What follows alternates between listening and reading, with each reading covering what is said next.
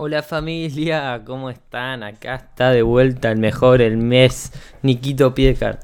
Eh, ayer los dejé sin podcast de vuelta y les quiero comentar por qué, aunque haya gente esperando o tal vez no lo esperó nadie, les voy a comentar qué pasó. Como viene siendo mis últimas semanas, surgen muchas cosas y los sábados o domingos o viernes, generalmente los viernes y los eh, sábados, eh, los tengo tan movidos y estoy haciendo tantas cosas que no tengo tiempo a sentarme a hablar un ratito. Vuelvo o vuelvo tarde a mi casa o hago ciertas cosas que no me permiten. Por ejemplo, ayer estuve desde las 3 hasta la 1 de la mañana en la casa de uno de mis mejores amigos, ¿vale? Que si está escuchando esto le mando un beso enorme. Que cumplió 18. Pasamos juntos, entrenamos juntos un rato. Y volví cansado y hoy, eh, ¿cómo se llama? Llegué, me dormí, no podía hacer nada, estaba cansado, estuve todo el día con él, haciendo cosas y no me iba a sentar a hablar porque no, no fluida, no tenía un mensaje. Y además hoy me tuve que levantar temprano, fue lo de mi novia. Pasé por lo de mi abuela a buscar dos juegos, que dos juegos, dos libros que seguramente en un futuro los resuman, que son juegos en los que participamos y qué dice usted después de decir hola. Yo digo familia, por ejemplo, en este podcast. y, nada, eh, quiero decirles que eh, la vida es así.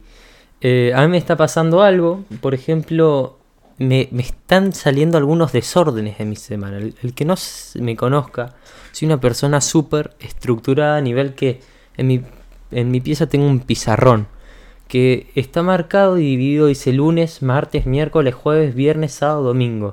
Y objetivos diarios tengo. Tengo objetivos de todos los días. Uno es meditar 10 minutos, estirar antes de dormir, una rutina eh, mini de unos ejercicios antes de dormir, grabar los podcasts, escribir mi día, realizar mi tarea diaria, que después le voy a decir qué es, y leer. Mis tareas diarias los lunes son psicología, martes podcast, que es escuchar podcast, psicología e investigar sobre psicología. Los miércoles es defensa, eh, eh, no me sale, de desarrollo personal y de gimnasio y después se vuelve a repetir hasta desarrollo personal y gimnasio que lo hago los dos del domingo. Además de eso, entreno seis días a la semana.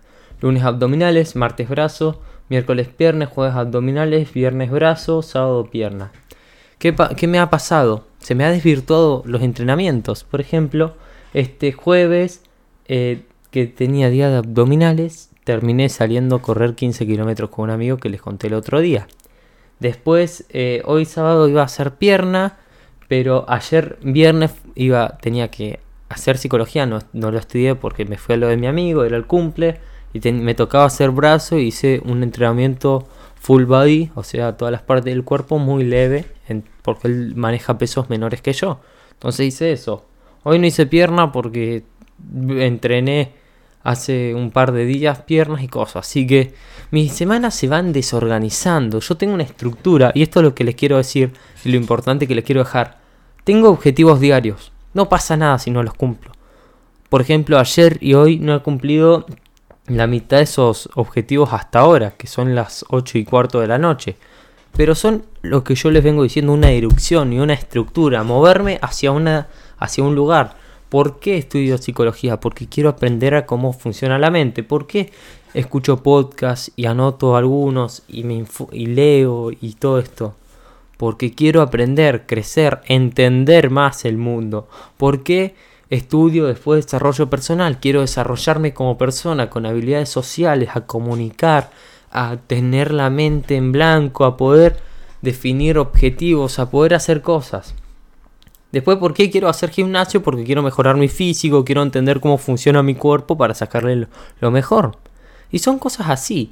Ahí, esta semana hubo tres días, cuatro van a ser, porque mañana domingo también tengo el festejo del cumple de, mi amigo Valen, que es de 18, y, y, ayer fui solo y mañana voy a ir con unos amigos más. La cosa es, no pasa nada, no me puedo pegar a esa rutina y decirle no a todos, a vivir, a las cosas, porque la vida es un fluir constante, es algo inesperado, van pasando cosas, pero uno en ese, en ese pasar de cosas tiene que encontrar otras, que se llaman la estructura, que se llama una dirección, un límite. saber hacia dónde vamos. ¿Por qué medito 10, minutos al día como objetivo todo, tratar por lo menos todos los días? Hay veces que no pasan como esta semana que tuve tres días que me cambió todo y cambió mis, mis entrenamientos porque salí a correr y entrené en lo de mi amigo. Mierda, cambia. No puedo apegarme y decirle, no, che, no voy a ir a tu casa. Pero es que tengo que entrenar y que tengo que estudiar psicología nomás. Pero eso es porque soy autodidacta y busco conocer el mundo. Si no, tranquilamente, esto no lo. Un chico de 18 años como yo no lo hace mucho. Y menos en pandemia. Pero soy yo, es mi dirección y es hacia donde me quiero dirigir. Después, ¿qué pasa? Medito para, para limpiar la cabeza, despejar un poco. Después también estiro para dejar que la energía fluya más, más en mí.